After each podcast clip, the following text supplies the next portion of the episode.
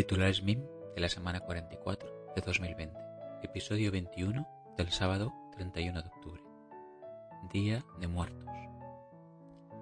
Empezar la semana buscándome ARN viral por entre mis dos carriles de nariz grecorromana y esperar 28 horas el resultado negativo del test PCR. La televisión por internet, IPTV, ha venido para quedarse. La oferta gratuita con publicidad de Pluto TV ya está disponible aquí en España. Emily Elizabeth Dickinson. Que nunca vuelva a suceder es lo que hace la vida tan dulce. En este mundo tan redondo hemos integrado gran cantidad de modas norteamericanas de festejos que nuestros abuelos ni conocían. Cada vez más los escaparates del mundo son más semejantes. Personalmente estas modas me son indiferentes. Conviene disfrutar y festejar según la moda predominante. A fin de cuentas, todas las tradiciones comenzaron con un primer día. Para un habitante de Nueva York, París o Londres, la muerte es la palabra que jamás se pronuncia porque quema los labios. El mexicano, en cambio, la frecuenta, la burla, la acaricia, duerme con ella, la festeja, es uno de sus juguetes favoritos y su amor más permanente. Cierto, en su actitud hay quizá tanto miedo como la de los otros, mas al menos no se esconde ni la esconde. La contempla cara a cara con impaciencia, desdén o ironía. Si me han de matar mañana, que me maten de una vez. Octavio Paz. El laberinto de la soledad, 1950. He comprado una calabaza de Halloween para asarla en el horno. Coged las rosas mientras podáis, veloz el tiempo vuela. La misma flor que hoy admiráis, mañana estará muerta. De un poema de Robert Herrick. El Club de los Poetas Muertos me enseñó el significado de Carpe Diem con mis 23 vueltas al sol y con esta secuencia tan sensible. Coged las rosas mientras podáis. La expresión latina de ese sentimiento es carpe diem. ¿Quién sabe qué significa? Carpe diem es aprovecha el momento. Muy bien, señor. Mix. Mix. Otro apellido peculiar. Aprovecha el momento. Coged las rosas mientras podáis.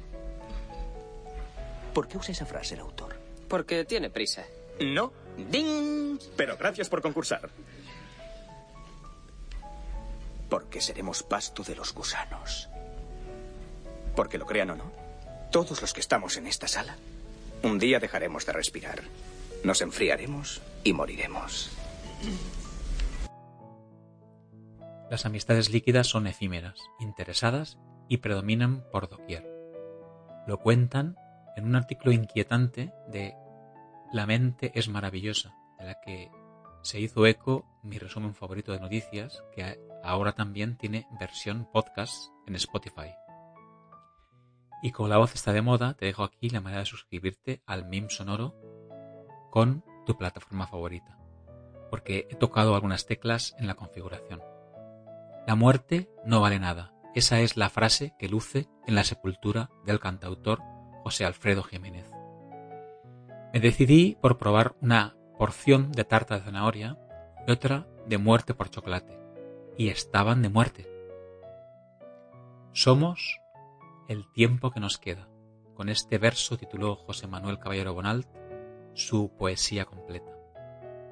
Siempre hay quien se toma la celebración de Halloween muy en serio. Un tipo de Dallas ha decorado así su casa para Halloween y ha tenido varias visitas de la policía. De Séneca, a manera de síntesis, te dejo esto. A vivir hay que estar aprendiendo toda la vida y toda la vida hay que estar aprendiendo a morir. El mundo ha quedado envuelto en meses de incertidumbre por un virus incontrolado e incontrolable. A poco que pensemos en la situación, nos damos cuenta de la necrosis que ha llegado a complicar tantos de nuestros proyectos. El virus ha tomado el control de nuestras vidas y altera con su miedo nuestra falsa normalidad. Solo queda soñar en el futuro y adaptarse. Viendo el jueves en el programa En forma de la Deutsche Welle a la doctora Yael Adler, me atrapó en la forma y manera de explicar el simple cuidado que le debemos a nuestra piel, a tal punto que aproveché una oferta para comprarme el libro de ella misma. Cuestión de piel. Ya os contaré más. Ayer mismo disfruté como un niño del primer capítulo de la segunda temporada de The Mandalorian en Disney Plus. Western a lo Star Wars. Y hoy, a las 14 horas y 49 minutos, UTC, la luna se llena por segunda vez en octubre, desde 1944, que no lo hacía en una noche de Halloween. Es todo. Cuídate. Carpe diem.